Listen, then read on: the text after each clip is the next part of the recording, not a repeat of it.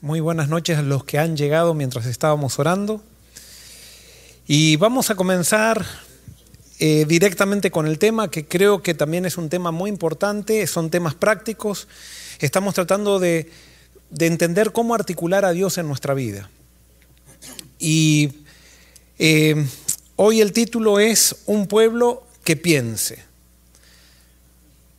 Y voy a empezar con una pregunta, a ver si anda esto.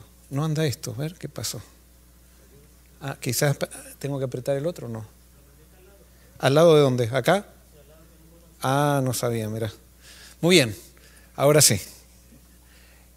Primero, ¿qué es más importante? ¿El qué o el por qué? ¿Qué es más importante? ¿El qué o el por qué?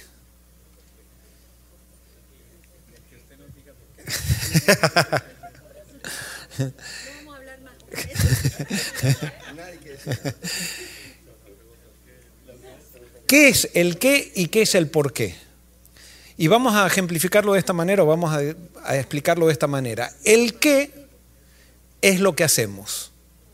El por qué es la razón por la cual lo hacemos. Y saben, el qué no es fácil de descifrar, pero el por qué es una de las preguntas más incómodas que hay. Y como es tan incómodo el por qué, muchas veces no queremos ni pensar en el por qué. Y hoy yo quiero que entiendan que en la vida cristiana continuamente tenemos que estar preguntándonos el por qué. ¿Por qué? Porque el qué es lo que hacemos y por ejemplo yo les pregunto acá, ¿por qué están acá? Bueno, yo creo que todos están acá porque quieren, hay una linda razón, pero posiblemente alguien puede decir, ¿y por qué Joel vos estás predicando? Y saben que mi por qué puede estar un poquito más contaminado que el de ustedes. ¿Por qué puede estar un poquito más contaminado? Porque ustedes nadie los obligó a venir acá. Pero alguien me puede decir a mí, Joel, vos tenés que hacer una, supónganse, eso no pasó, pero alguien me puede decir, vos tenés que hacer una semana de discipulado orgánico para cumplir los objetivos de tu trabajo. Y mi por qué entonces puede estar muy contaminado a pesar del que el qué sea muy bueno. Y por eso muchas veces, ¿por qué? Ese por qué eh, no, queremos contestar, preferimos, preferimos, estar haciendo, haciendo, haciendo y no hacer un alto para analizar el por qué. Y quiero decirles que un gran por qué transforma los qué en algo grande, pero un qué bueno con un por qué malo es una porquería.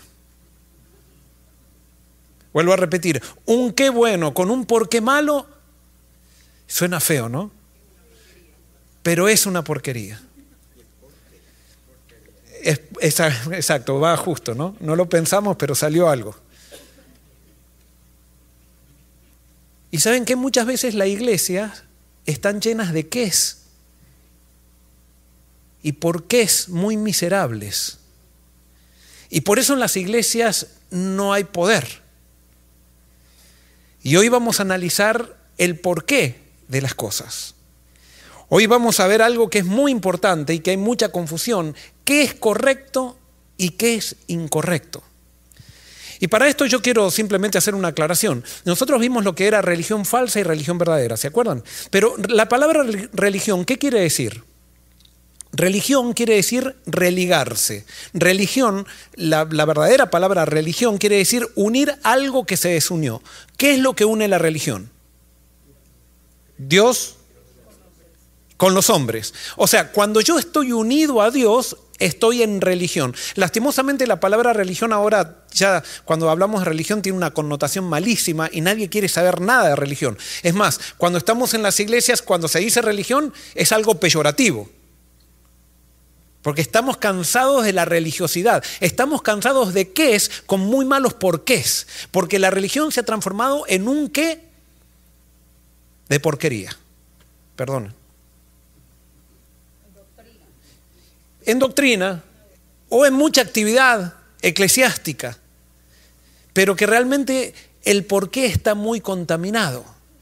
¿Qué es religión? Religión es estar unido a Dios. La religión une a Dios con el hombre que fue separado por el pecado. Y cuando yo me uno a Dios, estoy en religión.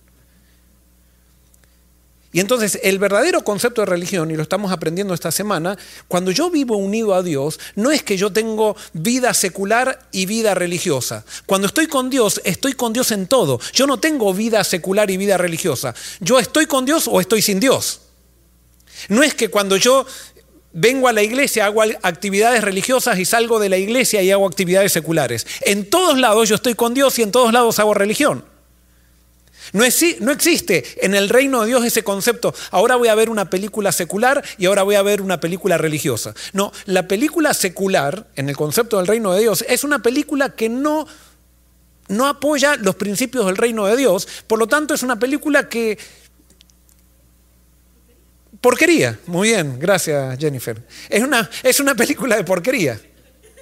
O sea, y eso no quiere decir que todo lo que se hace en el mundo no es religioso, porque esa es otra cosa. Porque pensamos que todo lo que no se hace en la iglesia está mal. No, y a veces en la iglesia se hacen peores cosas que en el mundo. O sea, hay cosas en el mundo que incluso están de acuerdo con el reino de Dios y quizás la gente no está pensando que está haciendo algo para el reino de Dios. Y hay cosas en la iglesia que se habla mucho de Dios, pero que están totalmente vacías de Dios. Y hoy vamos a analizar entonces qué es correcto e incorrecto. Una de las cosas que sí, que te va a ayudar en tu vida, en tu vida personal con Cristo es que si tú quieres saber qué es correcto, haz todo con Cristo. Y lo que no puedes hacer con Cristo, no lo hagas. O sea, vas a jugar al fútbol. ¿Con quién vas a jugar? Con Jesús.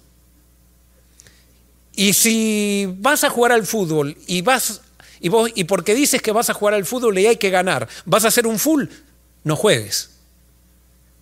Un cristiano no hace full en el fútbol. Un, verdadero cristiano no hace full. Da testimonio allí. No es que el, cristianismo, el cristiano no juega al fútbol, sino que juega al fútbol con Jesús. ¿Se entiende? Y da testimonio en todos lados, no necesita estar hablando del sábado estar dando un estudio bíblico para testificar. Eso no es lo poderoso. Lo poderoso es vivir con Cristo. Es el Evangelio por testimonio.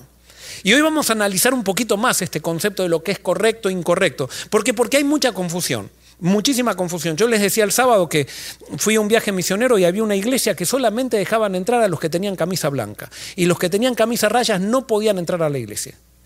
Y a la persona que tenía camisa rayas y decía que eso era una tontería, lo acusaban de rebelde y, lo y estaba disciplinado. No lo dejaban entrar a la iglesia. Pero de ese tipo de cosas están llenas muchas veces las iglesias. Quizás no es que no dejan entrar a alguien, pero muchas veces los criterios para determinar lo que es correcto o incorrecto están un poco confundidos. Y esto es para introducir, no, no estoy para dar un ejemplo. Me acuerdo cuando yo estaba porque esto vamos a ilustrar un poco esto. Estaba, me terminé teología. De paso, alguien preguntó la otra vez si yo había podido terminar teología. Sí. Eh, eh, no sé si se acuerdan la historia. Bueno, yo resulta que cuando no me dejaron esa vez, que yo les conté, Justo en esa semana un amigo que estaba en Nueva York, en una iglesia, me dice, Joel, necesitan un instructor bíblico en Nueva York, así que, que vos me reemplazarías, yo me tengo que volver a Argentina, vos me reemplazarías a mí. Y yo dije, si acá no me dan trabajo, no me dejan graduar, me voy para Estados Unidos. Y me fui para Estados Unidos. Y se acuerdan, como decíamos, cuando nosotros entregamos nuestra vida a Dios, Dios transforma todas las maldiciones en bendición y Dios utiliza todo para el propósito con el cual nos llamó. Bueno, yo estuve dos años allí en Estados Unidos y fueron los años que sentaron la base del ministerio que hago hoy. Eh, después me dejaron graduar. Volví a Estados Unidos y me dejaron graduar. Este, pero bueno, la cuestión es que vine acá a Estados Unidos y cuando vine instructor bíblico a una iglesia, entonces eh, eh, no me contrataron porque era instructor bíblico, sino que necesitaban un pianista y como yo sabía tocar un poco de piano y necesitaban a alguien, me, contrataron por eso. Este, pero Dios lo utilizó. Entonces fui medio pastor de jóvenes, medio instructor bíblico y llega al primer campamento con toda la iglesia, un retiro espiritual en, en el campamento adventista. Fuimos en carpa, y entonces como yo era también el director de música y tenía o sea, tocaba guitarra y entonces dirigía los cantos a la mañana, resulta que yo me levanto a la mañana, estábamos todos en carpa, me pongo las bermudas, me pongo eh, mi, camiseta, o sea, mi mejor camiseta de sábado, y salgo con zapatillas y eso, y me, y me pongo a dirigir los cantos con, con las... Y en eso veo que empiezan a salir la gente de las carpas, era en junio, las mujeres con tacos salían de las carpas y con, y con vestido. Y los hombres, el, el anciano salió con traje y con un portafolio de la carpa. Yo decía, bueno, qué raro, y yo seguía tocando la guitarra. Y, de repente veo abajo de un árbol la junta reunida, allá- por allá. Y veo que estaban ahí deliberando, deliber- deliberando. Entonces después cuando termino de dirigir los cantos, me llama el anciano y me dice, Joel, eh, eh, mira, queremos decirte que está siendo muy irreverente estando con Bermudas dirigiendo. Así que, que te pedimos por favor que te cambies, que te pongas algo, ropa de sábado. Le digo, pero yo no traje, esto es un campamento, le digo. Entonces me dice, no, bueno, pero ponete ropa de sábado, mira cómo estamos todos. Es sábado.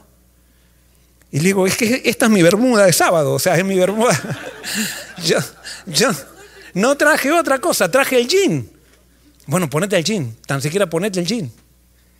Y me tuve que ir a la carpa a ponerme jean y estaban todos con, hasta con el jean, estaban un poquito todavía, y estábamos en medio del campo. Yo no lo podía entender. ¿Qué era lo correcto? ¿Qué era lo incorrecto? Y ahí entonces se hace toda una... Y esa gente realmente estaba pensando que yo estaba violando algo, un principio sagrado. Y para mí yo no estaba violando ningún principio. Y entonces así se arman muchas veces las divisiones en las iglesias porque no entendemos qué es lo correcto y qué es lo incorrecto. Entonces para eso nosotros tenemos que entender algo. ¿Qué son principios y normas? Esto es algo importantísimo. Los principios son el por qué yo hago las cosas. Es la base, lo que sustenta una cosa que yo hago. Y la norma es el qué. ¿Son necesarias las normas? Sí, porque es la aplicación de un principio a la vida práctica. Ahora, yo no creo en las normas impuestas. Yo creo que en la Biblia solamente los que salieron de Egipto, que eran esclavos, necesitaban normas impuestas, porque el que no sabe vivir es el que necesita normas, el que está lleno del Espíritu no necesita normas, necesita predicación, necesita palabra, necesita motivación. Pero mientras más inmaduros somos, más normas necesitamos. Mientras más maduros somos, o sea, no necesitamos normas y eso vamos a explicarlo. Vamos a explicarlo. O sea, no necesitamos imposición de normas. Normas sí necesitamos, pero no imposición de normas. Entonces, los principios y las normas tienen tres variables. Y el gran problema que nosotros tenemos es que confundimos a los principios con las normas. Y muchas veces decimos, esta persona es fiel a los principios y no es fiel a ningún principio, es fiel a una norma. Y muchas veces hay personas que son fieles a las normas y por ser fieles a las normas pisotean un principio. Y eso vamos a analizar. Entonces, yo donde puse la Biblia, acá está mi Biblia, porque tengo acá unas, unas cosas para, eh, para ver después. Pero, muy bien, entonces tenemos tres variables con respecto a los principios y las normas. Tenemos las variables del tiempo, del espacio y la discusión. Por ejemplo, los principios con respecto al tiempo, ¿cómo son? Con respecto al tiempo son eternos. ¿Cómo son las normas con respecto al, tiempo? Son pasajeras.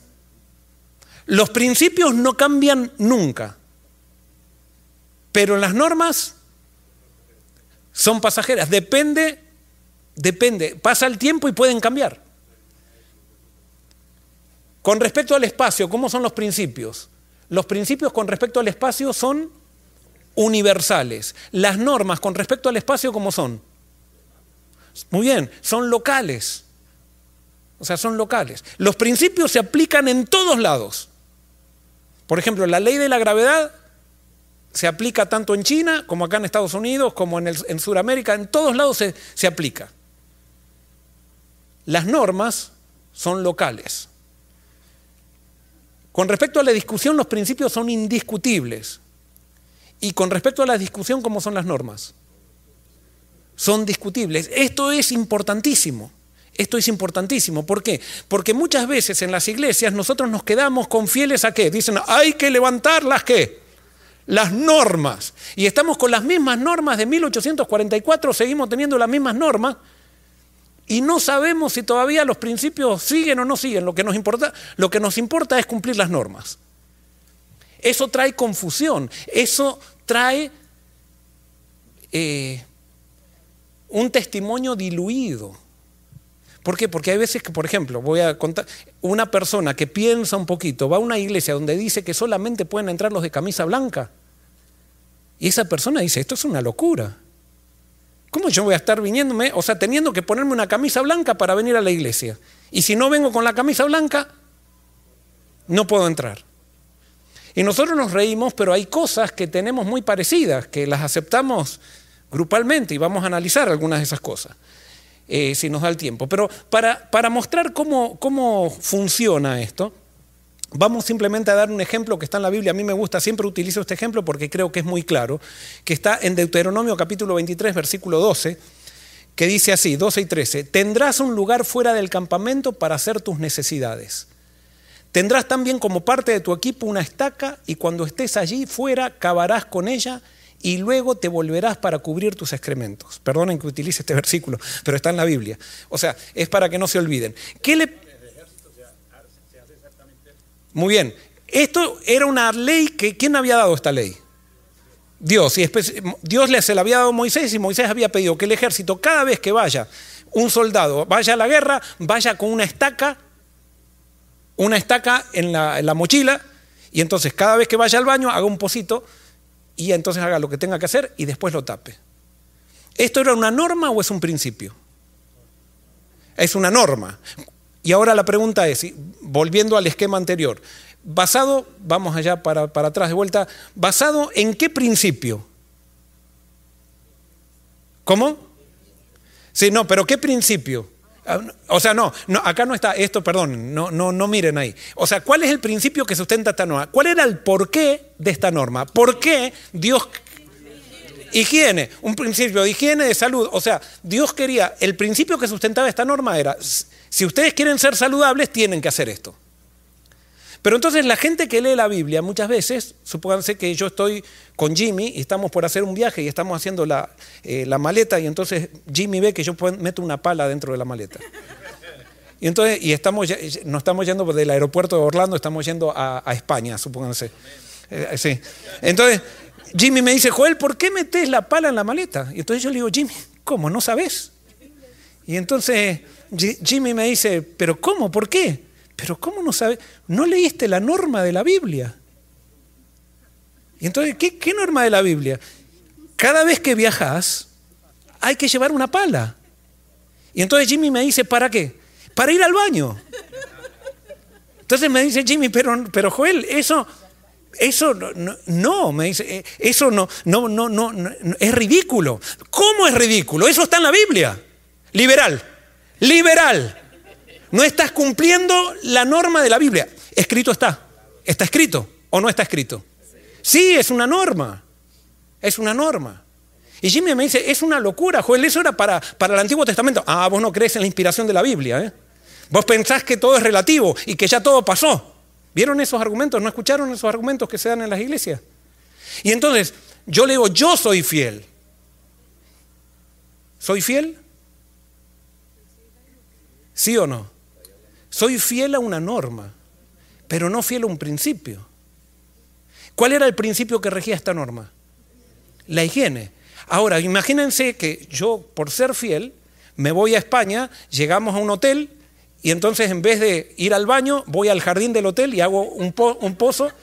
¿Quién es más higiénico? Y él, ¿quién es más higiénico? ¿Jimmy o yo? Él va a ser en el baño del hotel y yo hago en el jardín del hotel. ¿Quién va a ser más higiénico?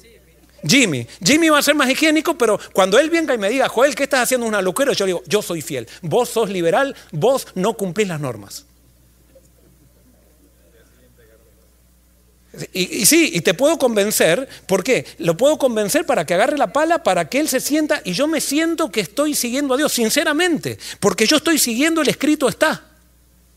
Fíjense, el escrito está hasta dónde me puede llevar cuando no entendemos que el escrito está no es una frase nomás, es una frase para decirnos que tenemos que ser fieles a Dios, no a un libro, no a la letra de un libro. Tenemos que ser fieles a Dios, tenemos que ser fieles a nosotros mismos, porque Dios, y cuando digo fieles a nosotros mismos, lo que Dios quiere es nuestro beneficio. Entonces yo, por ser fiel a la letra, por ser fiel a la norma, en el Hotel de España estoy violando un principio de higiene. siendo fiel a la norma.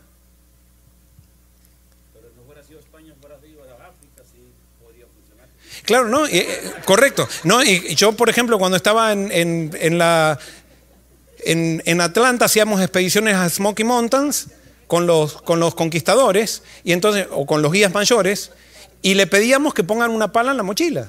¿Por qué? Porque la norma, ¿cómo es? No es eterna, es pasajera. El principio es eterno. Tenemos que ser higiene, higiénico siempre. Pero la norma va cambiando de acuerdo al lugar, de acuerdo al tiempo, de acuerdo a la hora. Entonces nosotros tenemos que ser flexibles, pero ¿saben qué? A la gente que no le gusta pensar le gusta una religión de normas. Que me dé una listita de lo que se puede hacer y lo que no se puede hacer y yo no pienso más. Simplemente a ver qué se necesita para estar en la junta de iglesia. Pum, pum, 10 puntos o 5 puntos y ya eso lo cumplo y puedo estar en la junta de iglesia. O sea, la gente que busca poder y todas esas tonteras que, que muchas veces se dan en las iglesias. Pero Dios quiere que nosotros seamos gente pensante.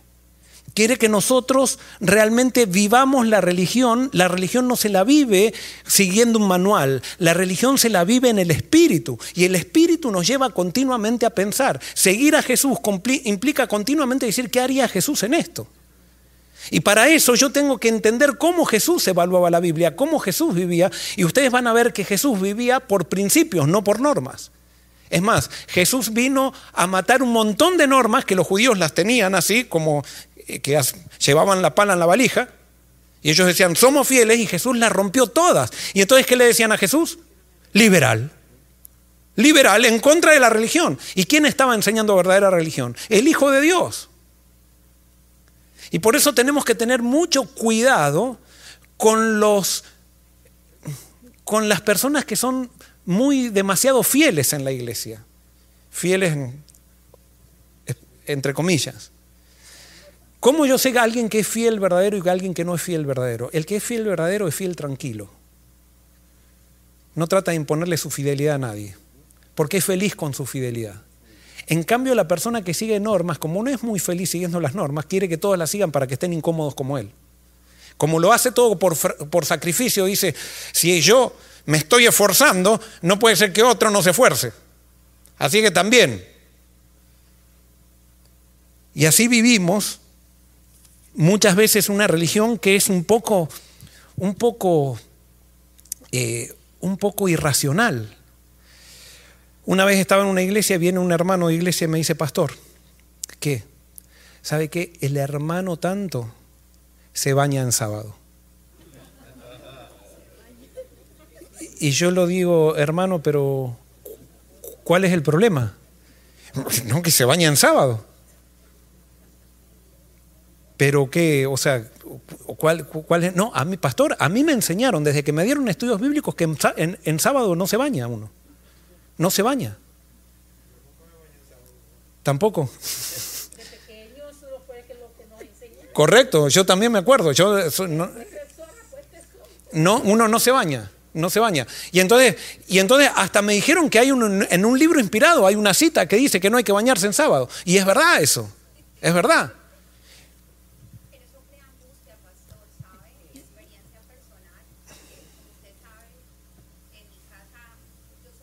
Que vengo a la iglesia, de, diferente a la católica. cuando yo entré, yo fui a una iglesia así. A mí me dijeron todo lo que yo debía y no debía hacer. Y, y eso crea mucha angustia cuando uno está tratando de buscar a Dios, porque yo vivía todo el tiempo angustiada tratando de agradarle a Dios y a la gente para que no me fueran a castigar, para que yo pudiera seguir yendo a la iglesia. Justamente, eso es lo contrario de lo que estábamos hablando esta semana. Ajá. Eh, un evangelio que no esté centrado en Jesús causa angustia, causa infelicidad. Y en mi vida cristiana eso hizo mucho daño, ¿sabe? Porque le crea a uno crisis cuando uno muchas veces, aparte de las crisis personales que uno pasa con Dios por confrontarse con sus realidades que debe cambiar, se confronta uno con las crisis cuando ya está en la comunidad y, es, y, a veces eso puede hacer que, nuestro caminar cristiano sea aún más difícil. Lo único que le puedo decir, pastor, es que llegó un momento en que fue, yo llegué a, a decirle al Señor, mira, yo ya no conozco otra cosa mejor que esto y solamente voy a seguir yendo porque yo estaba en un lugar tan corrompido por esos pensamientos Por ejemplo, a mí nunca me volvieron a dejar predicar porque cuando yo entré a la iglesia, en esa iglesia me, dejaban predicar y cuando yo llegué a esta universidad, yo llegué feliz porque me invitaron a predicar y un día va una señora a mi país y me dice, solo vengo a estar segura de que no la vaya a embarrar. Y después me prohibieron predicar porque mi acento era muy marcado y en ese momento daban Betty la Fea, una novela muy famosa. Entonces yo tenía, a mí me, siempre me decían que yo me parecía mucho a ella porque las gafas eran diferentes y etcétera. Entonces cuando yo hablaba la gente se reía y no me volvieron a dejar predicar porque yo era un motivo de irreverencia en la iglesia. Y yo estaba recién bautizada cuando llegué a este lugar y todas esas cosas en algún momento, pastor, yo creo que un día se lo conté, yo me arrodillé y yo dije, Señor, si esto es el cielo, entonces yo me quiero perder en el infierno, porque yo no quiero ir a un lugar donde hay personas que lastiman tanto. Si, yo estoy en el lugar correcto, entonces muéstrame algo diferente porque lo que yo conozco aquí me está matando el alma y yo dejé a mi familia y a todo lo que yo conocía porque yo quiero servirte y nada me sale bien. Y después de un tiempo y de otras situaciones, pastor, y como usted dice, uno sigue yendo y viajando y todo, yo sigo aquí, mi por qué es porque yo me di cuenta que yo necesito a Cristo. Para mí la iglesia es un hospital donde hay gente desahuciada, donde hay gente que está sanada y ayuda a sanar a otros y donde hay otros que están en el proceso de sanación. Entonces yo vengo porque este hospital tiene a Cristo, que es el mejor de los médicos, y ya no volví a mirar absolutamente a nadie más, ni me importa lo que piensen o no piensen de mí, sino que yo trato de que yo pueda aprender a agradar a Dios para que Él para que yo pueda aprender a pensar como Él y seguir adelante. Pero eso es algo que yo comparto, esa fue mi experiencia y todavía lastima y uno está sanando esas heridas, de esas cosas que, de, esas, de esos prejuicios. Ahora, ¿por qué nosotros estamos enseñando esto acá? Simplemente por el, por el hecho de que, si bien la iglesia es un hospital de enfermos, pero imagínense si el médico, en vez de darle el remedio, le da cualquier otra cosa al enfermo. Y Dios nos llamó a nosotros a dar sanidad, no nos llamó a traer más problemas a la gente. Entonces nosotros como iglesia, eh, está bien, hay que ver a Cristo, pero eh, la iglesia fue creada para que la gente vea a Cristo en nosotros, no fue creada para que la gente venga y diga, acá son todos unos, unos diablos, pero yo tengo que ver a Cristo. O sea, para eso me quedo viendo a Cristo en mi casa. Y con eso no estoy diciendo que no, las personas que tienen a Cristo no tienen problemas, pero tenemos que saber dónde está la solución del problema. Y la solución del problema no está en las normas. La solución de nuestros problemas no está en las normas, no está en el qué. La solución de nuestro problema está en el Espíritu Santo, en ser llenos del Espíritu Santo. Y ayer vimos cómo soy lleno del Espíritu Santo, conociendo a Cristo. ¿Qué conociendo de Cristo? Conociendo que Cristo refleja al Padre y conociendo cómo es la salvación que me dio Cristo, que es totalmente por gracia. Por lo tanto, Jesús no me pide para ser perdonado normas. Lo que me pide Él para ser perdonado es que me relacione con Él para, perdón, ni para ser perdonado me pide eso, sino que Él me pide que Él me perdona para que yo me relacione con Él. Y que yo viva esa relación de amistad naturalmente, no con un manual de que tengo que hacer esto, tengo que hacer lo otro, porque nadie vive una amistad así, nadie vive una amistad así, pero hemos creado una religión artificial. Y es por eso que la gente se desanima. Y otros aprendimos a convivir con eso y lo resistimos, que es un milagro, y tampoco somos felices. Simplemente somos reprimidos, como les decía, vayamos a una, a una, cosa de solteros y ya ahí vamos a ver quién está, o vayamos a un partido de fútbol y vamos a ver quién está en Cristo y quién no está en Cristo. Quizás estamos dando acá sermones y todo, y después hacemos, decimos cualquier cosa en el partido de fútbol, pegamos cualquier patada. Eh, hay muchos, muchos aspectos. Eh, como les decía, no terminé la historia del, hombre del sábado. Me dice, pastor, este, eh, a mí me enseñaron que no había que bañarse en sábado. Entonces le digo, hermano, vamos a analizar, ¿para qué Dios puso el sábado? Y bueno, es un monumento de qué? De la creación. Eso es algo que nos metieron desde la cabeza desde chiquito, pero eso es algo muy, muy externo a nosotros. Guardar el sábado porque es un monumento de la creación, eso no tiene ningún impacto en mi vida. Sí, bueno, que Dios es mi creador, pero no afecta mi día a día el hecho de guardar el sábado porque es un monumento a la creación. Dejar de trabajar porque es un monumento a la creación. Es como que me digan, yo no camino porque hay un monumento del prócer ahí en la plaza y no camino por un día porque hay un monumento del prócer. O sea, no tiene que tener, el sábado tiene que tener un impacto en mi relación con Dios. Entonces le pregunto al, hermano, hermano, ¿pero qué otra, para, qué guardamos el sábado? Bueno, para descansar. Pero para descansar, ¿para qué descansamos? Bueno, para relacionarnos con Dios. ¿Y cómo usted se relaciona con Dios? Bueno, el sábado dice, vengo a la iglesia. Muy bien. Esto estábamos en Sudamérica y entonces eh, en el lugar justamente era verano. Y le digo, dígame hermano, ¿cómo usted va a venir más cómodo a la iglesia el sábado? ¿Levantándose todo transpirado y viniendo a la iglesia y escuchando el sermón todo transpirado?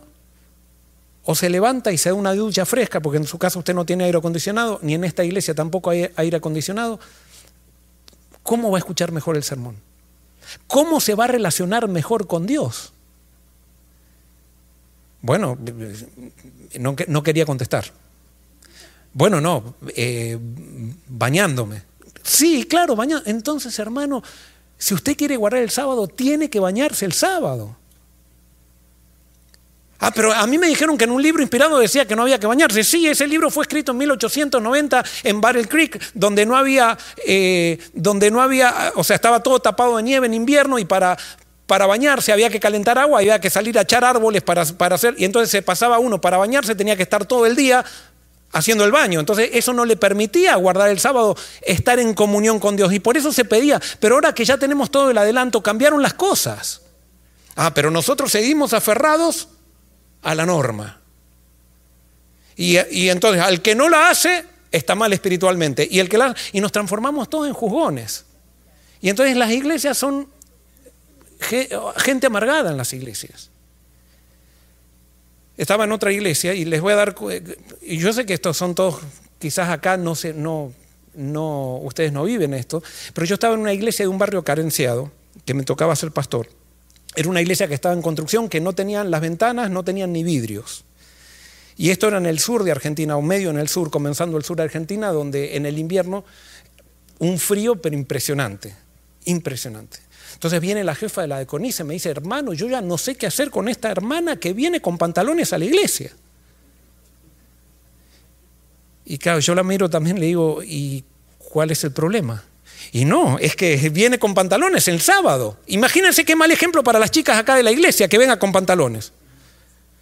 Pero hermana, hace mucho frío. No, pastor, yo cuando no, yo también muchas veces tengo frío y me quedo en la casa. Si no puedo venir, si, si no encuentro, no tengo, porque era gente muy pobre, si no tengo la ropa adecuada, me quedo en mi casa. Y ella esperaba que yo le diga, qué fiel hermana que usted es. ¿Era fiel la hermana? Sí, era fiel una norma pero no un principio. Porque ¿para qué vamos a la iglesia?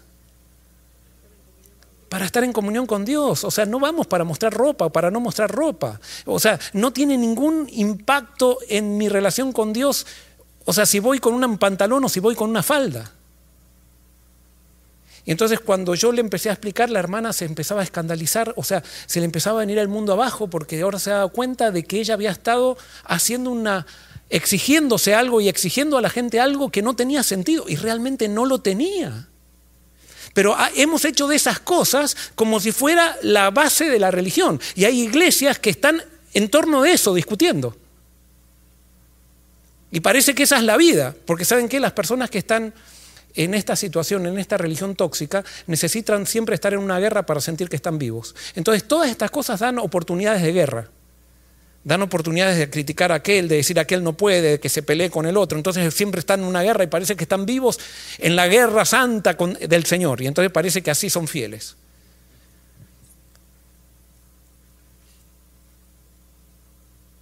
Estaba, voy a tocar un tema también bastante, bastante delicado. Estaba en una, en una iglesia, era pastor de jóvenes, y viene una hermana, no una hermana, era una chica, que, una señora que estaba estudiando la Biblia para bautizarse, pero la estaba instruyendo una señora muy reconocida de ese lugar que había escrito libros, incluso, o sea, todo el mundo la reconocía. Entonces viene, viene la, señora este me dice, pastor, y bueno, Joel, porque era pastor de jóvenes, yo era muy joven y ah, yo no tengo problema que me digan Joel. ¿eh? Este, dice, Joel, mira, yo tengo este problema. Dice, yo estoy estudiando la Biblia, me encanta todo esto que estoy aprendiendo, pero yo quiero bautizarme. pero la señora, eh, no voy a decir el nombre, fulana, me está diciendo que me tengo que sacar esta cadenita para bautizarme, que si no me la saco no me puedo bautizar. ¿Puede ser eso? Entonces, eh, me puso en un apretón, porque en ese momento yo sabía que no estaba bien eso, pero eh, no sentía que tenía 10 años de autoridad como para decir algo. ¿no? Entonces, le digo, pero eh, bueno, yo no diría que es así, ¿no? Empecé a titubear un poco, me dice, y aparte, y la llama ella, y viene ella, dice, ella me dice que me saque esto, ¿no? Y yo le digo, vos sacate, ella tenía un broche acá, ¿no? Dice, vos sacate el broche ese entonces. ¿Y por qué vos tenés el broche? Me estás dando, estudiando la Biblia, tenés ese broche colgado en el vestido y a mí me decís que me saque la cadenita. Entonces la señora le dice muy, muy así, en buenos modales y todo, dice, lo que pasa es que este broche tiene un uso pero tu cadenita no tiene ningún uso. Pastor, O sea, el broche sí, pero la cadenita no. Esta cadenita me la regaló mi abuela y yo le prometí cuando era adolescente, le prometí a mi abuela que la iba a llevar siempre para recordarla. Esto para mí tiene un, sentido, un sentimiento emocional muy grande. Y esta, esta mujer muy importante me miraba como diciendo, pastor de jóvenes, no le vayas a contestar algo liberal. Fíjense, para nosotros es más importante una cadenita que la que la persona se entregue a Cristo. Es ridículo. Es, totalmente ridículo, pero en ciertos aspectos hace mucho sentido. Y entonces nosotros decimos, ah, sí, esto, ahora nosotros estamos más libres acá. Pero, ¿qué pasaba en los países de ustedes? Es más, hemos, hemos, creado una religión para no pensar, que nos dijeron esto se puede, esto no se puede, esto no se puede. Y fíjense, le decían esa, eh, le decía, porque este era el argumento que le decía, es que si vos no te sacás la, la cadenita, quiere decir que no amas a Cristo. Ese es el argumento que usamos para manipular espiritualmente a una persona. Entonces, yo también le puedo decir a una persona, si tú no te pones una, maceta en la cabeza, no amas a Cristo. Eso es una manipulación que no tiene ningún sentido con la Biblia. Entonces, ¿por qué no usamos joyas? ¿Por qué no usamos joyas? Y ahora, perdón, ahora yo sé que este tema, o sea, puede ser que... Pero ¿por qué no usamos joyas? Porque la Biblia lo dice. Sí, es verdad, es verdad. Hay versículos en la Biblia que hablan en contra de las joyas. Pero hay versículos en la Biblia que hablan a favor de las joyas también. Pero solamente leemos los versículos de la Biblia que hablan en contra de las joyas para lograr algo. Porque saben qué, y esto siempre lo utilizo también, eh, venimos, llegan, visitas a la iglesia, ¿no? Entonces decimos, está lleno de visitas. ¿Y esa persona es visita? Sí, me parece que sí, porque no usa joyas. No es adventista porque, no usa, porque usa joyas. Fíjense que ha llegado a ser una manera de identificarnos. Y cuando nosotros identificamos algo con algo, nos identificamos con algo, es algo muy fuerte eso, porque si nos lo quitan o, nos dicen que eso está mal, nos toca nuestra identidad. A mí, ¿saben qué me encantaría que dijeran, esa persona es adventista? Para mí debe ser adventista porque no es chismosa. Eso sí sería la identificación correcta, no si usa joyas o no joyas, porque puede tener, no usar ninguna joya, ponerse vestidos que, que lleguen, no sé, hasta el subsuelo, y así todo ser una chismosa y criticona tremenda. Y entonces ahora viene la otra reacción, porque entonces estamos diciendo esto, entonces posiblemente el sábado venga alguien como un kiosco, así colgado de, de cosas por todos lados. Es que no pasa, no pasa por usar o no usar. Hay un principio en la Biblia. ¿Por qué no usamos joyas? Claro, pero nos dicen por modestia. ¿De dónde sacamos que no usar joyas es modestio? Es modesto. ¿De dónde sacamos? Es como que digan, todos los que visten de verde son humildes. Ahora todos se visten de verde. Y entonces si nos vestimos de verde, soy humilde. Es como decir, si, si no uso joyas, soy modesto. ¿De dónde se sacó que si no uso joyas, soy modesto? Una norma pero inventada, porque no está ni en la Biblia eso. No está ni en la Biblia. Ahora, sí hay versículos. Yo no sé si tenemos tiempo, pero ¿se animan a analizar este tema en la Biblia? Vamos, vamos a analizar versículos que aparecen sobre esto. Eh, Génesis 35, vamos a analizar los versículos que aparecen sobre la joya. Génesis, Génesis 35, 1 al 5.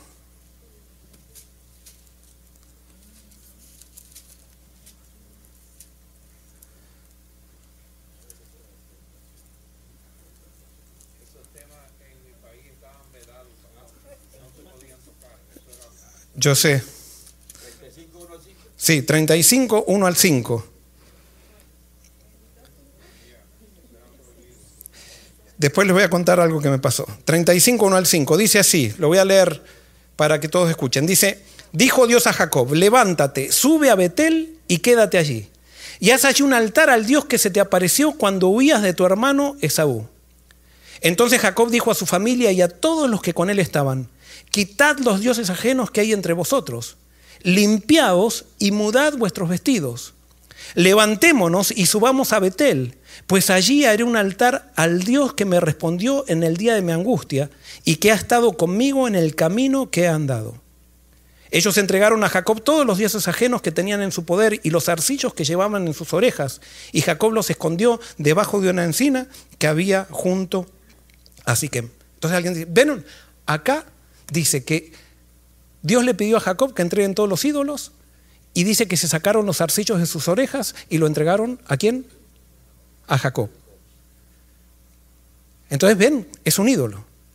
Bueno, entonces tenemos que ir nosotros al contexto, o sea, porque los principios son qué? Son eternos y, y las normas son pasajeras. Tenemos que ver qué pasaba en esos lugares. Y entonces cuando nosotros vamos a analizar era, cómo se usaban las, joyas en esa época, y especialmente en el contexto de Jacob, era que la gente ponía sus amuletos en las joyas. Eran dioses las joyas, que ellos por ponerse las joyas en la cabeza decían que las piedras tenían cierto poder y con ello ellos se sentían protegidos. Entonces Dios quería que toda la relación con Él sea por fe, no sea él estaba con ellos y ellos estaban protegidos por creer que Dios estaba con ellos, no por usar una piedra colgada de la oreja.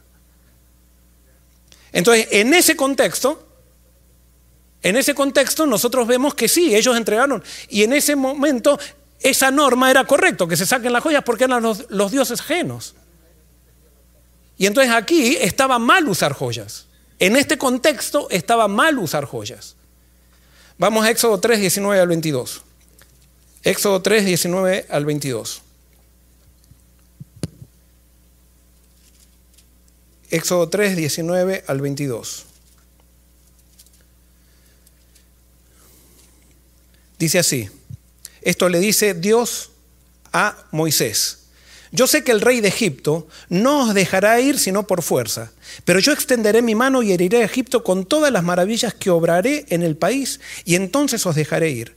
Yo haré que este pueblo haya gracia a los ojos de los egipcios, para cuando salgáis, no, para que, perdón, para que cuando salgáis no vayáis con las manos vacías, versículo 22, sino que cada, que cada mujer pedirá a su vecina y a la que se hospeda en su casa alhajas de plata, alhajas de oro y vestidos, los cuales pondréis sobre vuestros hijos y vuestras hijas. Así despojaréis a los egipcios. ¿Quién está hablando aquí? Dios. Y le dice a Moisés que le van a quitar las alhajas para que lo pongan en quiénes. Ahora, vuelvo a repetir, alguien lee este versículo y entonces el sábado viene, como les digo, como un kiosco con todas las, alejas, con todas las alhajas puestas. No pasa por eso. No con un versículo no podemos hacer una conducta. Tenemos que ver todo lo que la Biblia habla sobre, esto.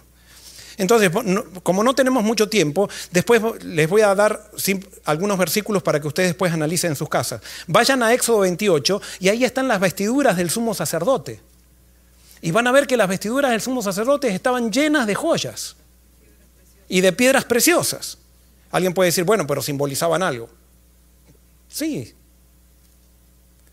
Eh, en Éxodo, eh, después, 33, 1 al 6, los, los israelitas habían, se había, eh, Moisés había subido al monte Sinaí y los israelitas querían hacer un becerro de oro. ¿Y qué pidió Aarón? Aarón para para, para que ellos desistan de hacer este becerro, les pide las alhajas, porque sabía que eran muy importantes las alhajas para ellos. Y entonces les pide las alhajas para hacer el becerro de oro y ellos dijeron, sí, te las damos. ¡Pum! Y se la dieron. Y pasó lo que pasó. Y entonces, después, ustedes saben lo que pasó, todo, todo, todo eso, dice que después desde ahí en adelante no usaron los israelitas más joyas. ¿Por qué no usaron más joyas? Porque las alhajas, primero, habían dado las alhajas al becerro, pero las alhajas que quedaron, ellos las primeras las habían dado al becerro, pero las que quedaron, ¿a qué lo dieron? al santuario que Dios había creado para perdonar el pecado de ellos. Porque si hay algo que es lo más importante en la vida cristiana, es tener una relación con Dios. Y por tener esa relación con Dios estamos dispuestos a hacer cualquier cosa. Así como cuando queremos, tenemos un Dios que es ajeno, también damos cualquier cosa por ese Dios ajeno. Y por el Dios verdadero también damos. Entonces por eso desde ahí no usaron más alhajas. Vamos a eh, Isaías 3, 16 al 24. Isaías 3 al 16, este versículo se usa mucho para decir que no hay que usar joyas. Isaías 3, 16 al 24.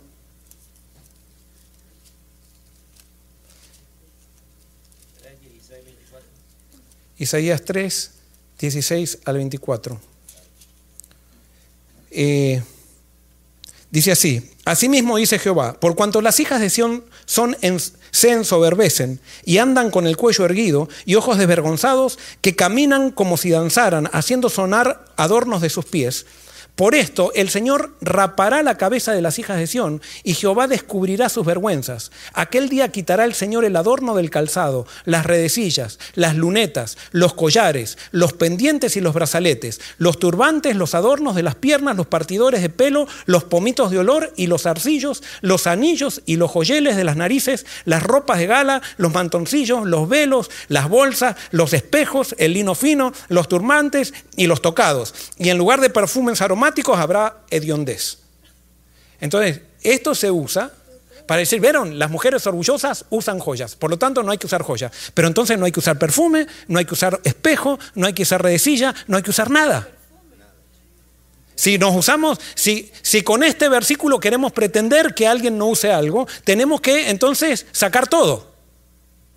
Entonces, evidentemente hay algo que no está funcionando bien. Sí, no sé quién había levantado la mano. Sí, Jaime. Eh, tengo una pregunta. Eh, estamos hablando del por qué. Entonces, eh, cierto que, lo, que es súper importante el por qué. Entonces, podríamos decir obviamente que el por qué en el usar joya va a ser lo que importa.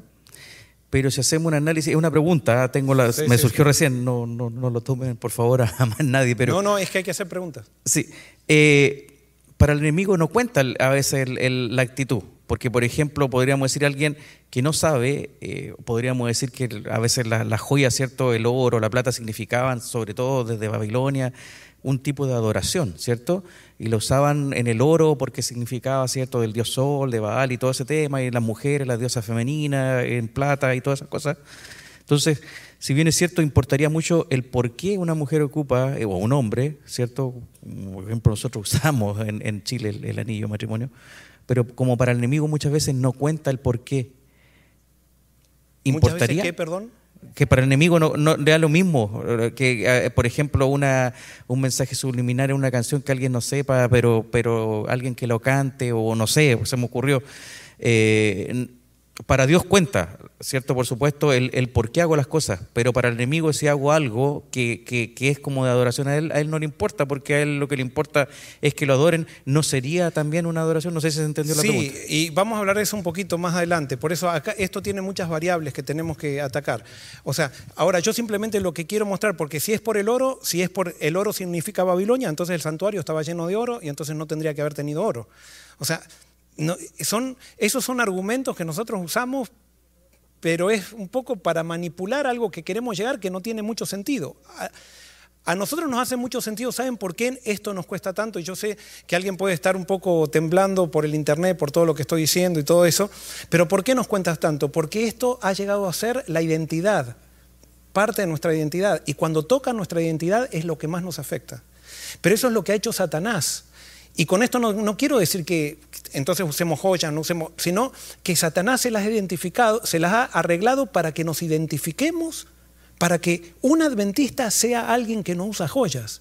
Y para Dios, un adventista es alguien que está lleno del Espíritu gracias a la revelación de Cristo. Y eso tiene que determinar la identidad del adventista. No es una joya o no una joya. No es si come o no come, es estoy lleno del Espíritu o no. Ojo, yo puedo no usar joyas y no estar lleno del Espíritu y puedo usar un montón de joyas y no estar lleno del Espíritu tampoco. Por eso no pasa por usar o no usar, pasa por buscar a Dios. Y de eso estamos hablando. Nada más que esto nosotros tenemos que tener respuesta porque si vamos a ser testigos de Dios y va a venir una persona, por ejemplo, les doy el caso, eh, la tía de, mi esposa, son personas muy ricas de Boston que tienen... Eh, tenían una, la íntima amiga de la tía de Amelia, ellos son muy católicos porque vienen de Italia, pero la íntima amiga de la tía de Amelia era adventista. Y esto me lo contó la tía de Amelia, que un día le invitó a un concierto en la Academia Adventista y la tía de Amelia fue con, con sus joyas. Y se sentó y le dice, esta mujer le dice, pero no te das cuenta que venís acá con todas estas joyas que parece Jezabel que Jezabel es la que usa. Y esos son los argumentos que muchas veces nos han dado en los estudios bíblicos. Se usa el, el, argumento de Apocalipsis 17, la mujer que está llena de joyas y vestida de rojo. Entonces, con ese versículo no hay que usar ni joyas ni vestirse de rojo nunca, porque entonces somos la mujer de Babilonia, la prostituta de Babilonia. Y a esta la tía de Amelia me dijo, yo me sentí ofendida, o sea, me pareció totalmente ridículo que me digan que soy Jezabel porque me vestí como estoy acostumbrada a vestirme. Pero eso ese no, eso no es el Evangelio, eso no es poder de Dios para salvación. Estamos predicando cualquier cosa con eso, cualquier cosa. Y, y, cuando nos tocan esto, es como que se nos viene abajo el piso y empezamos a hacer una guerra como diciendo, me están quitando mi identidad. No, tu identidad es Cristo, no es eso. Y si te sacan eso y se te fue Cristo, entonces no tenías nada. Era todo un juego. Era todo un juego. Levantaste la mano, Sheila. Espero acordarme lo que iba a decir. Nada, mentira. Eh, capaz voy a abrir una, una, cajita Pandora de muchos temas. No, no, pero claro? yo lo que pasa es que tengo que seguir esto. Sí, no, por eso te tiro vos, vos agarrás lo que quieras. Eh, me hace acordar, o sea, todo, todo el tema en general, me estaba, estaba pensando justamente en, Pablo, eh, que es bueno, un, personaje obviamente muy importante en la Biblia. que él tenía muy buenas intenciones y estaba tomando un camino totalmente equivocado, y Dios le demuestra eso. Y claro, me, estoy pensando en todos los hermanitos que capaz están escuchando o escuchan esto y dicen, bueno, pero es sincero. O sea, lo hizo la hermanita, dijo eso con sinceridad, que es totalmente válido. Eh, lo mismo que Pablo en su momento había estado con sinceridad persiguiendo a los cristianos. Eh, y Dios le demuestra, o sea, Jesús se le presenta, le demuestra que estaba equivocado, pero requiere de Pablo tener la humildad para entender al Espíritu Santo, o sea, de estar abierto a escuchar que el Espíritu Santo le está pidiendo que cambie esa actitud. Lo que no significa, o sea, yo estoy pensando, ¿no? Eh, por ahí capaz alguien está escuchando por internet y unos piensan, bueno, ahora todas las normas, a borrar todo, vamos a la iglesia y que nadie me venga a decir nada porque se acaba acá todo, eh, que puede ser una, una actitud totalmente combativa y que está mal. Y también tenés por ahí capaz la persona que sinceramente está escuchando y está sintiendo el Espíritu Santo diciendo, puede ser que te hayas equivocado, pero que dice, bueno, pero yo tengo una vida entera haciendo las cosas de una manera que ahora, ¿qué significa? Tengo que dejar de hacer las cosas como las vengo haciendo. No. Entonces, por ahí uno, primero me pongo a pensar en el típico versículo que te dicen que no hagas algo que va a hacer tropezar a un hermano eso te lo dejo para que lo abres en otro momento, pero eh, sí me hace pensar en la, eh, o sea, evaluar a mí misma, ¿no? En diferentes maneras eh, cómo esto se aplica en mi vida. O sea, yo, cómo es mi actitud con, en la sociedad, por así decirlo, si yo le estoy imponiendo al otro o no, y cuál es mi actitud dentro de mi hogar, dentro de mi intimidad con Dios. Porque las normas no es tan mal. O sea, uno necesita cultura, hábitos. Nosotros somos eh, creados para tener una estructura y hábitos específicos. Y por ahí, no sé, eh, por dar un ejemplo, seguimos el sábado una forma. El viernes de noche tiene que estar, un ejemplo muy básico, todo limpio. La ropa está limpia, está guardada, eh, todo está en paz, empieza el sábado. Que eso puede ser una manera en que lo hacemos siempre, lo que no significa que va a cambiar, o sea, que esté mal. Pero si yo, por ejemplo, en mi vida cotidiana, llega el, viernes de tarde y no estoy terminando de limpiar la casa y no estoy guardando la ropa limpia y eso me pone de mal humor y le estoy gritando a todo el mundo, soy un sargento porque se baja el sol, se me terminan los minutos, no guardé nada y esconderlo atrás de un closet no es una opción, porque así no se hace. Y eso está impidiendo que el Espíritu Santo esté en mi hogar y que yo pueda descansar el sábado. Entonces esas normas me están impidiendo a mí crecer en Dios y no me sirven. Y entonces también va, en, o sea, va Sí. por afuera y por adentro. Sí, vamos a llegar a eso. Déjenme avanzar ahora, vamos a avanzar para poder, eh, porque quedan va- varias cosas para tocar. Pero sí, vamos a tocar el sábado, vamos a estar... Ahora, esto, yo estoy tocando un tema muy delicado. Yo sé que esto, y con esto no estamos diciendo, ah, la gente que está mal y eso, pero sí tenemos que ver lo que decíamos el sábado. Nuestro evangelio tiene que estar centrado en Cristo. No puede ser semilla podrida. O sea, y, semilla podrida no es que esto sea podrido, sino que cuando nosotros hacemos el énfasis para identificarnos en algo que no es Jesús, estamos en un problema. Estamos en un problema. Y no voy a, les voy a explicar. Después, por ejemplo, en Ezequiel capítulo 28 dice, por ejemplo, que Dios creó a Lucifer con un montón de joyas también.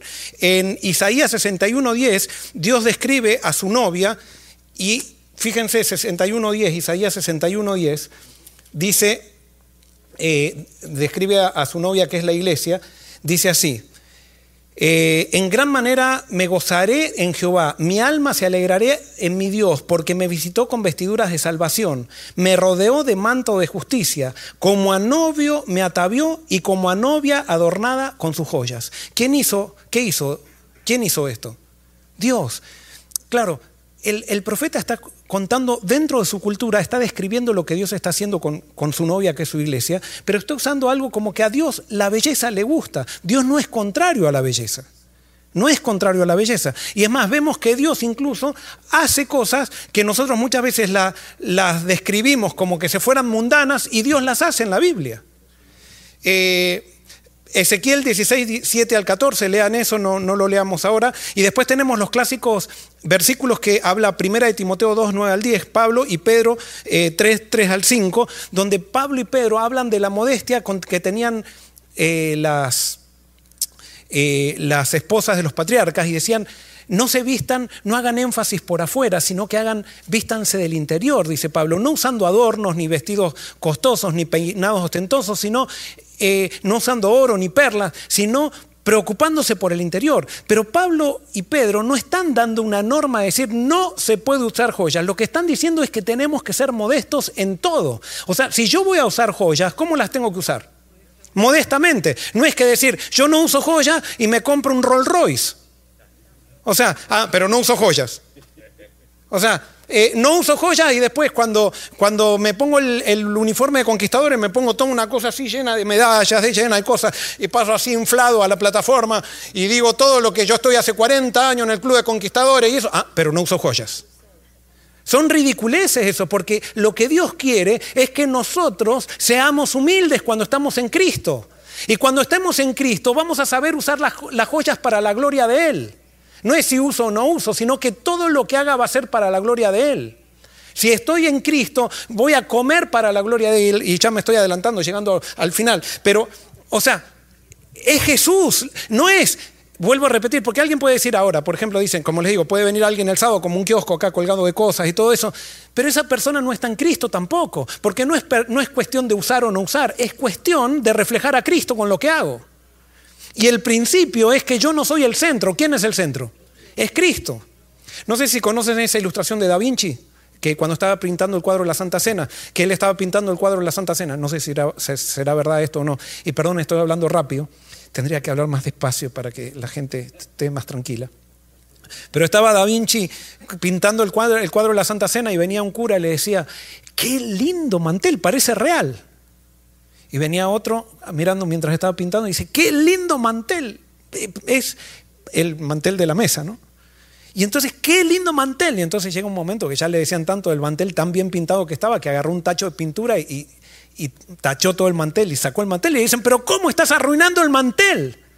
Y entonces Leonardo da Vinci le dice, es que yo estoy pintando este cuadro para que el centro sea Cristo, no el mantel. Y cuando nosotros nos vestimos, no es cuestión ahora, esta es la iglesia liberal, ah, porque en Forest City el pastor dijo que ahora las joyas, no hay nada en contra en la Biblia, que esto, que el otro. Entonces ahora venimos desnudas a la iglesia o venimos... No, no pasa por ahí, no pasa por ahí, modestia. Y eso pasa por los hombres. También una vez estaba en una reunión de, de pastores, entonces habían mandado de la división un, un prendedor de corbata muy, muy eh, eh, de, bien dorado, con una palomita así, que representaba el Espíritu Santo. Entonces cuando lo estaban repartiendo, y entonces levanté la mano y dije, pero ¿por qué nosotros estamos usando esto? Si nosotros usamos esto, dejémosle a las mujeres usar lo que les prohibimos también. No fue bien recibido, quiero decirles. no fue bien recibido.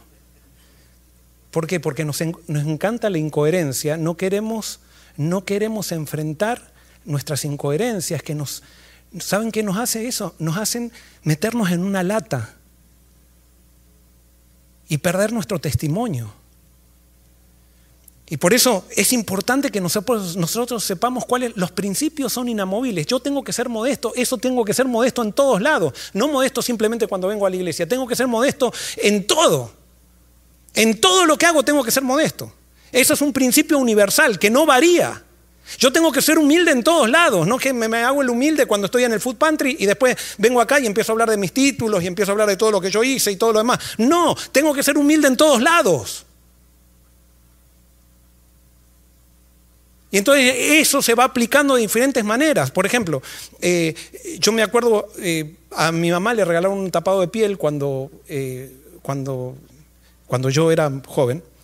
Este, pero mis padres, mi papá era pastor de una iglesia muy humilde.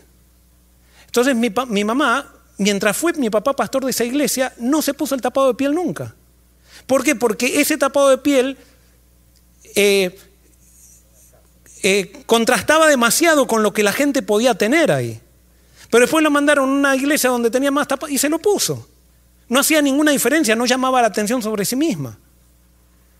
Pero entonces, ¿qué pasa? El, cristiano está pensando todo el tiempo, porque el, al cristiano no es si hace o no hace. Y esto es lo que tenemos que entender. El cristiano está pensando en cómo ama mejor, no está pensando en sí mismo, sino cómo es de mejor bendición para la gente que lo rodea.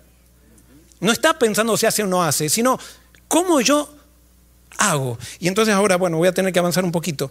Eh, hay diferentes niveles de principios. Los principios se aplican en todos lados, pero esto tenemos que saberlo, hay diferentes niveles. Los principios más importantes, estos no se pueden romper nunca, son los principios relacionales.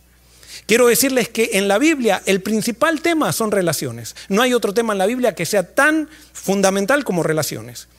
Y todos los principios que yo sigo en la vida cristiana tienen que ser relacionales. Si no son relacionales no sirven para nada. ¿Mm? Entonces, son relacionales.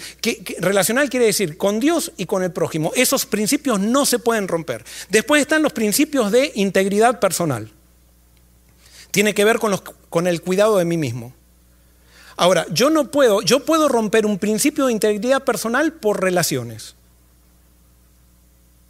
¿Se acuerdan nosotros un sábado prediqué hace poco que me invitó una mujer bautista a comer a la casa y me dio eh, ensalada de papa con jamón picado? Y yo empecé a sacar todo, no pude charlar con la mujer porque estaba sacando el jamoncito así para todos lados en el, en el plato. Y la mujer se ofendió tanto que nunca más nos quiso invitar. Y no pudimos hablar de Cristo ni de nada porque mi testimonio, porque yo no quería romper mi integridad, mi salud, por causa de una relación. Y yo sé que alguien se está escandalizando con esto que estoy diciendo. Pero es que es así, es que eso de comer cerdo, sí, es una norma de la Biblia, pero no es tan fuerte como la relación con alguien, no es tan fuerte, no es lo principal eso. No es lo principal. Les doy otro ejemplo. Esto lo hacían en la, en la sociedad de jóvenes cuando era chico, me acuerdo, daban este ejemplo. Estamos en, en medio de, de un bosque y estamos cuatro días perdidos y nos estamos muriendo de hambre y somos adventistas del séptimo día. Y entonces, cuando estamos allí ya arrastrándonos por el piso y ya no damos más, viene un indio y me trae una pata de cerdo. ¿La como o no la como? Era la mejor sociedad de jóvenes. duraba como una hora y media y todo el mundo discutiendo y la mayoría terminaban, ¿cuál era la conclusión que llegábamos? Muero siendo fiel. No la como. Y entonces ahora viene la pregunta, ¿por qué no la como? Porque yo pienso que comer la pata de chancho es pecado. Ahora yo les hago, ¿qué impacto relacional tiene comer una pata de chancho en ese, en ese, en ese contexto? Ningún, simplemente tiene que ver con mi salud. Ahora, qué, qué tontera. Tiene que ver con mi salud, pero no la como y estoy dispuesto a morirme por no comerla. O sea, ¿por qué? Ahora vamos a preguntar, ¿por qué Dios dijo que no hay que comer chancho? Por salud. Entonces, si no como la pata de chancho y me muero, cométela para que no mueras, porque la salud es para que vivas. No sé si me explico.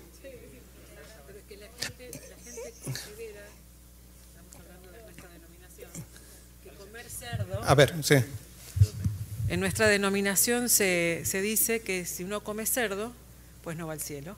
Correcto, porque nos enseñaron mal, porque eso no tiene ningún... O sea, y acá no pasa que ahora, porque ahora puede salir también la gente, ah, en Fuerecito y todos comemos cerdo. No, no vamos a comer cerdo acá. A, menos que se esté muriendo, porque usted cuando va a un hospital, todos la, la drogan totalmente y nadie dice nada. ¿Por qué? Porque están queriendo salvarle la vida. Y no por eso entonces después va a seguir drogada toda la vida, viendo a la iglesia drogada, porque en el hospital me dieron permiso. No sé si me explico. Pero así pensamos. La- Lastimosamente las iglesias se han transformado en algo tóxico, en algo que nos hace medios locos a todos. Porque esos argumentos llevan a la locura. Porque estamos siendo fieles a algo que no tenemos que ser fieles. Y estamos dando la vida por algo que no hay que dar la vida. Ahora es diferente. Si a mí me dicen arrodillate delante de una estatua, porque si no, o sea, nega a Dios y ahí yo voy a perder la vida porque hay una relación relacional que está por... Las relaciones no se pueden quebrar. Y entonces yo soy fiel a Dios y aunque me maten, porque yo estoy dando mi lealtad a Jesucristo allí. No sé si me explico. Pero hemos hecho todo al mismo nivel. Y hay principios más importantes y principios menos importantes, sí. Rápido y al No. punto, por favor. Si no, En un momento de mi vida eh, tuve una relación con un muchacho católico. Él me dijo, te voy a presentar a mi familia. Y él me llevó a la casa de su familia. Cuando llegué a la casa, la hermana había pasado 12 horas cocinando una pata de chancho. Para mí, en mi honor. Y él, cuando vio la pata de chancho, se acordó que yo no comía chancho y le dijo, ella no come chancho. Ella se puso roja, enojada, dijo, no hay problema, come pescado y yo sí como pescado. Perfecto, nos sentamos a la mesa y uno de los niños va a agarrar los camarones y ella dice, no, eso yo los hice para Joela. Me quedo viendo yo los camarones. Yo no sé si soy alérgica porque nunca los he comido. Yo los bendije y yo le dije al Señor que no sea alérgica. Yo puse el camarón en el tenedor, le eché arroz y me lo tragué sin mastigarlo.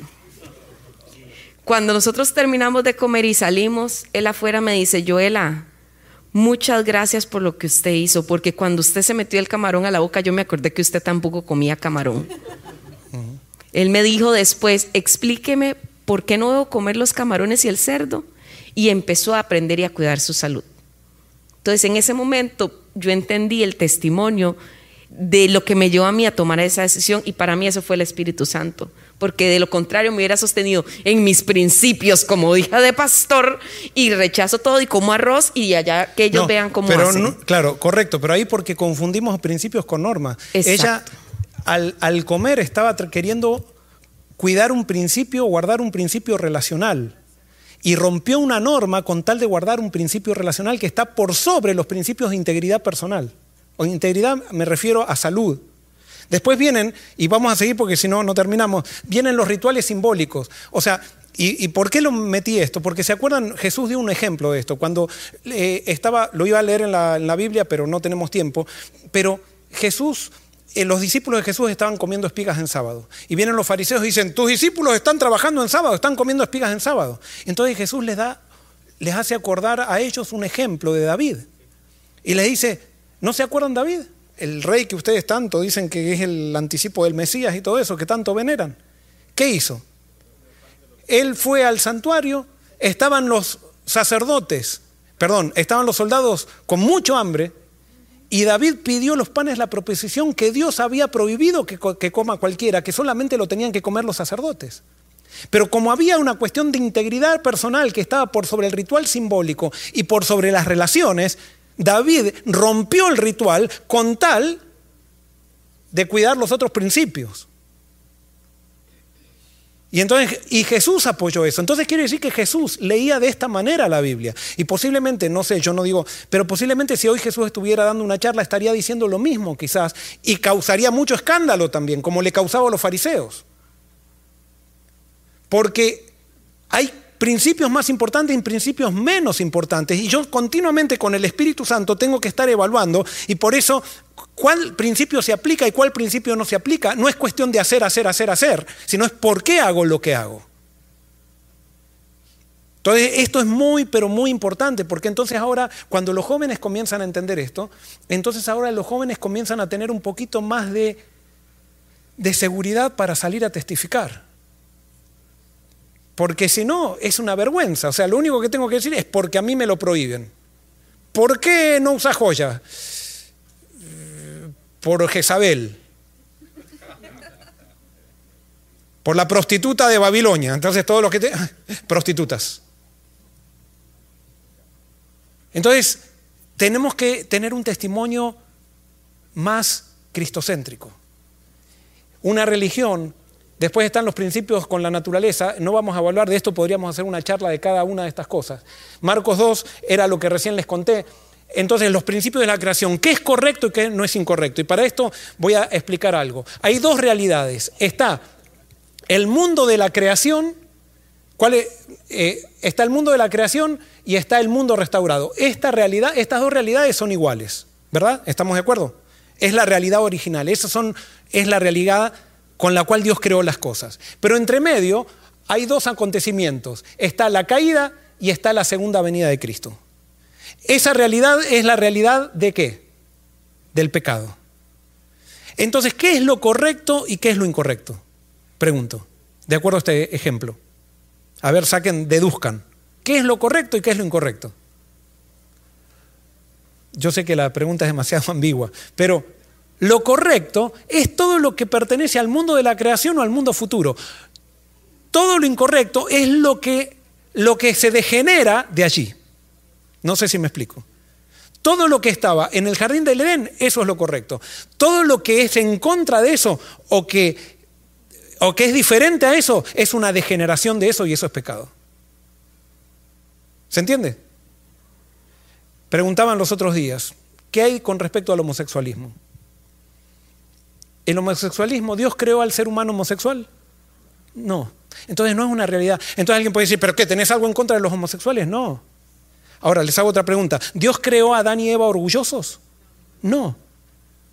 ¿Yo soy orgulloso? Sí. Díganlo, digan, o sea, no, no, no, no me.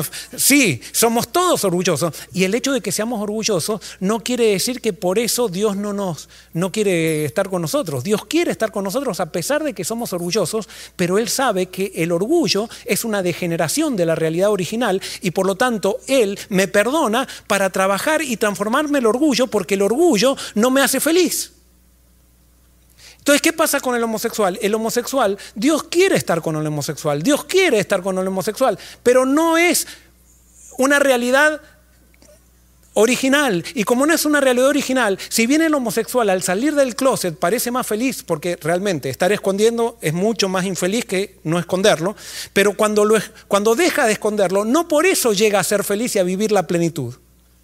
Porque eso es una degeneración de la realidad original, como el orgullo es una degeneración de la realidad original, como el adulterio es una degeneración de la realidad original. Y por eso no adulteramos, porque Dios nos, nos creó para amar a una persona, no para amar a tres.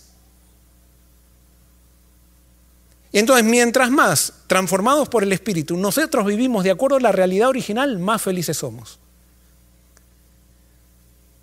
Y por eso, pero alguien puede decir, ¿cómo, ¿cómo, vivo de acuerdo a la realidad original? No puedo vivirla, tengo que recibir el Espíritu Santo, que es el que vive la realidad original en mí.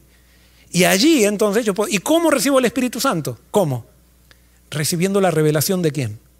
De Jesús. Y por eso siempre volvemos a quién? A Jesús. Jesús es todo. Eh, vamos a pasar. La esencia, la esencia de la esencia de la realidad original y de la segunda venida de Cristo del mundo restaurado son relaciones. Por lo tanto, todo lo que no contribuya a buenas relaciones, eso no tiene sentido. una norma que no contribuye a generar buenas relaciones o una prohibición que no tiene nada que ver con relaciones. Porque a, alguien, a un dirigente religioso se le puede ocurrir que desde ahora, como les decía, no hay que usar más camisa blanca o no hay que usar más camisa roja, y se le ocurrió y lo impone, pero eso no tiene nada que ver con las relaciones. Ahora, esto es lo que recién decíamos. Nosotros estamos descubriendo cosas que aparentemente son nuevas, es como que se nos está dando vuelta la cabeza, pero tiene que haber sensibilidad cultural basada en el amor para poder aplicar estos conceptos. Porque desde ahora yo digo, yo por ejemplo, ustedes me han escuchado predicar esto quizás de manera tan clara ahora, después de dos años de estar acá. Pero ¿qué hubiera pasado si yo hubiera predicado el primer sermón sobre esto? Alguien puede decir, bueno, no, el por qué no lo hiciste porque no te convenía. Pero no lo, no lo tengo que hacer, la realidad tendría que ser no lo hago por amor, porque eso no es lo que la gente necesita. Esto es simplemente el resultado de hablar de Jesús. Y llegó en este momento, y quizás espero que sea el momento, pero lo que tenemos que centrarnos es en Jesús. Y yo no puedo, por ejemplo, hay, por ejemplo, eh, una vez en la sociedad de jóvenes comenzaron a ir chicas sin, en pantalón en una iglesia y hubo un anciano de iglesia que dejó de ir a la iglesia porque se ofendió. Entonces fui a visitarlo a la casa. Y entonces le digo, hermano, ¿por qué dejó de ir a la iglesia? Entonces me dice, no, porque ya la iglesia es un desastre, porque las chicas están yendo en pantalones a la sociedad de jóvenes. Entonces le digo, pero hermano, hay, juegos sociales después, no pueden ir en falda y después cambiarse, que vayan directamente para estar cómodas. No, no, esto es, pastor, la iglesia se está degenerando y estamos en los últimos tiempos. Y, usted sabe lo que dice la Biblia. Le digo, ¿qué dice la Biblia? Y que la mujer no debe usar ropa de hombre y el, y el hombre no, no, debe usar ropa de mujer. No, él no me dijo así. Me dijo que la mujer no debe usar pantalones. Y le digo, ¿dónde dice que la mujer no debe usar pantalones? Y ahí, en el, en el Pentateuco. Sí, sí, sí, bueno, el Levítico, ¿no? Y entonces le digo, pero ahí no dice, hermano, que la mujer no debe usar pantalones. Ahí dice que la mujer no debe usar ropa de mujer y el hombre eh, la mujer ropa de varón y el hombre ropa de mujer. No, no, no. Bueno, es lo mismo. no, no es lo mismo, le digo, porque en esa época no existían ni los pantalones. O sea, el hombre usaba falda y la mujer usaba falda. Lo que Dios estaba diciendo, el hombre use falda de mujer, eh, perdón, el hombre use falda de varón, la mujer use falda de mujer, pero los dos usaban falda. Ah, esa es su interpretación, pastor. Esa es su interpretación. Porque usted tuerce las cosas. Entonces, bueno, seguimos hablando, no, la verdad no lograba convencerlo del principio. Y entonces le digo, me salió una de él. Le digo, ¿sabe? Le, voy a decir algo. Y entonces me dice, y aparte, Elena de White también lo dice. Bueno, a veces le inventamos, no sé, algunas cosas de Elena de White. Le digo, pero ¿sabe? Mire, yo le digo, estuve estudiando teología. Y cuando estuve estudiando teología me sorprendí, y esto es verdad, lo que les voy a decir es verdad, no, no le estaba diciendo. Entonces, porque este hombre realmente seguía a Elena de White al pie de la letra, ¿no? Entonces, eh, según él. Entonces le digo, mire, cuando yo fui a, estudiar teología, vinieron del centro White y me mostraron una foto donde Elena de White estaba con pantalones. Mentira, pastor, mentira. Le digo, le digo delante de Dios, y es verdad, ¿eh? o sea, estaba con, con bermudas hasta acá. Este, eh, me mostraron una foto porque ella decía que para las mujeres en esa época era mejor por higiene, por comodidad, y ahí ella tiene una, tenía medias hasta abajo, pero tenía unas bermudas hasta acá. No debe ser, eso no debe ser cierto. Le digo delante de Dios que no le estoy mintiendo. Entonces no creo más en Elena de White. Imagínense hasta dónde llega. Ahora, nosotros tenemos que tener sensibilidad con esa gente. Y no podemos ir a los tropezones y decir pantalones de acá, porque. Y, acá el criterio no es Elena de Juárez de paso tampoco. Es el Espíritu Santo lo que me dice cuál es el principio que está atrás de cada cosa.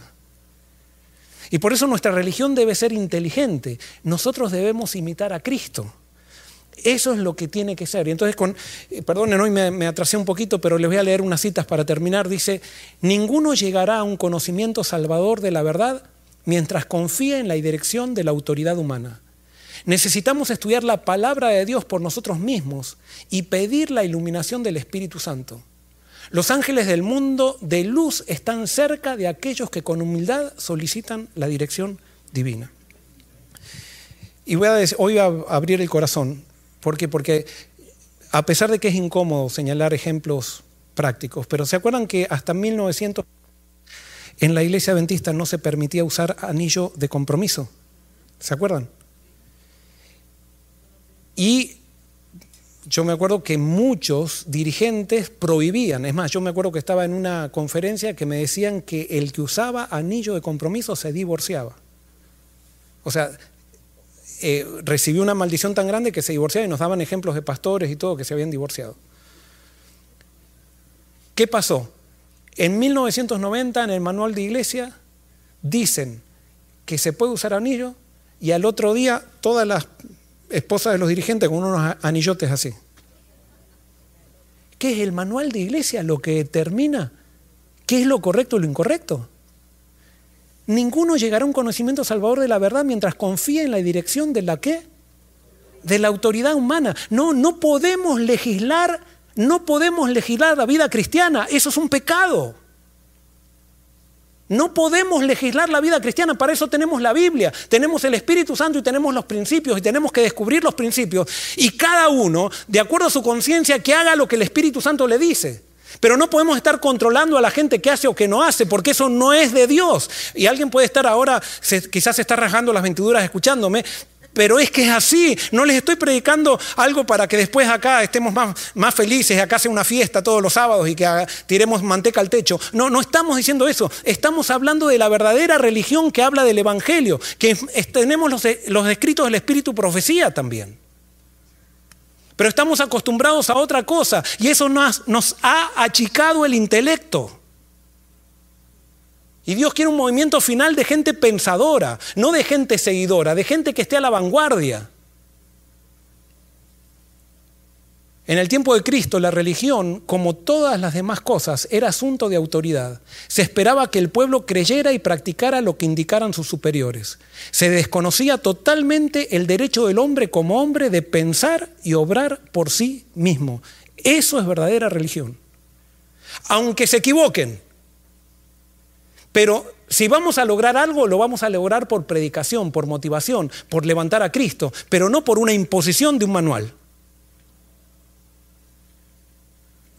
Debemos estudiar la verdad por nosotros mismos.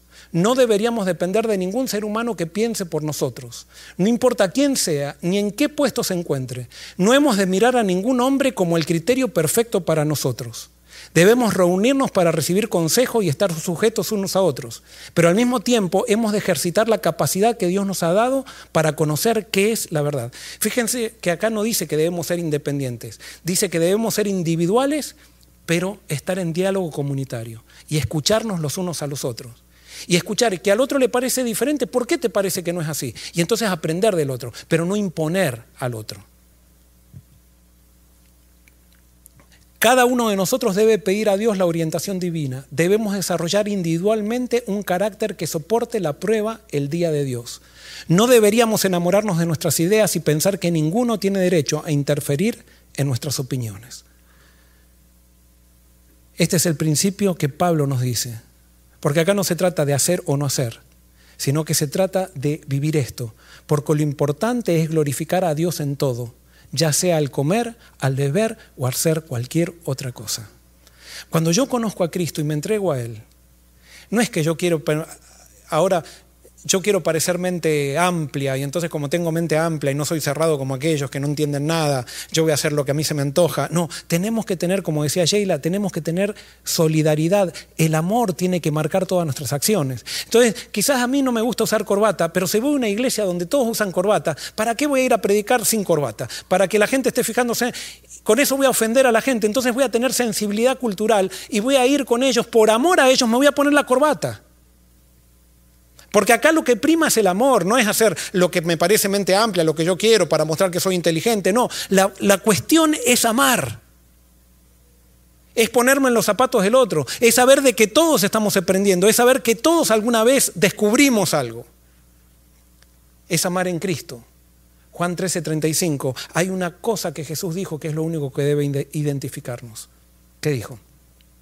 En esto conocerán todos que son mis discípulos. ¿Cuándo? Cuando se amen los unos a los otros. Esa es la marca.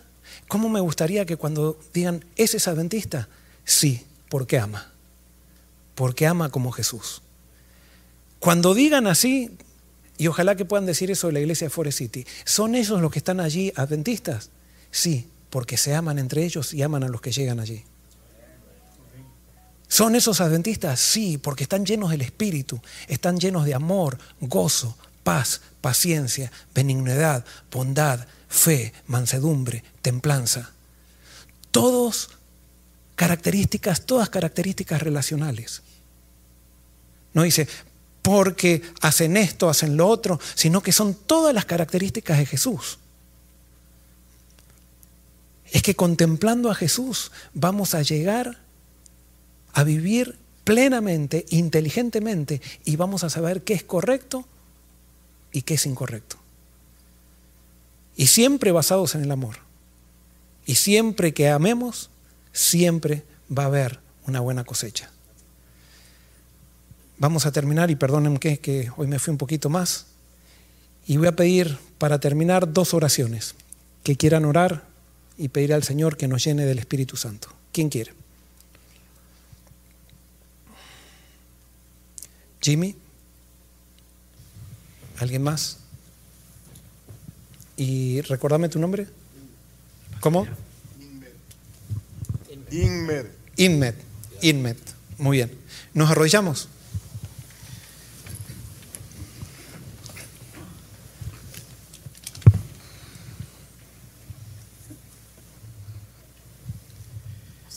Eterno Dios, gracias Señor por traernos a este lugar. Gracias por ayudarnos a esclarecer estos conflictos que durante mucho tiempo hemos tenido en nuestra mente acerca de nuestra relación contigo y con los demás. Gracias por darnos luz y gracias por darnos a tu Espíritu Santo. Permite que Cristo sea el centro de nuestras vidas y que podamos amarte con toda nuestra fuerza, Señor, y amar a nuestro prójimo como a nosotros mismos. Pero más que eso, como Él nos enseñó. Perdónanos por todas estas cosas que hemos siempre tenido como principios y realmente son normas. Y ayúdanos a vivir de acuerdo a tus principios y a los principios del cielo, Señor. Te lo rogamos en el nombre de Jesús. Amén. Padre nuestro, eh, en esta hora estamos aquí y hemos venido porque necesitamos de ti. Te damos gracias porque tú has estado con nosotros. Eh, te pedimos perdón, Señor, por los tiempos de nuestra ignorancia, porque en estas cosas yo creo que en el pasado tal vez vivimos o hicimos o dijimos cosas que tal vez no debíamos, te pedimos perdón. Si tal vez herimos a otra persona en el pasado, te pedimos perdón. Ayúdanos para vivir un presente contigo, Dios, para seguir acercándonos más a ti, tu palabra llegue más a nosotros, que tu espíritu nos ilumine, no solamente para entender, sino más que eso, Señor, para vivir y para vivir más cerca de ti. Pedimos que esta noche, al regresar a casa, podamos continuar contigo. Y que por nuestra relación contigo, Señor, podamos sacar más tiempo, podamos, de alguna manera, Señor, te damos gracias porque tu Espíritu nos está hablando, te damos gracias porque estamos escuchando tu voz. Y pedimos que en nuestras vidas, nuestras familias y también la iglesia, podamos ser verdaderos hijos tuyos, amándonos y representando un Cristo de amor que tu bendición nos acompañe. Gracias por todo, Señor, por esta reunión, por estos días. Lo pedimos en el nombre de Jesús. Amén. Salvador, a ti me rindo, obedezco solo a ti, mi mi fortaleza, todo encuentro Cristo en ti. Yo me rindo a ti. Yo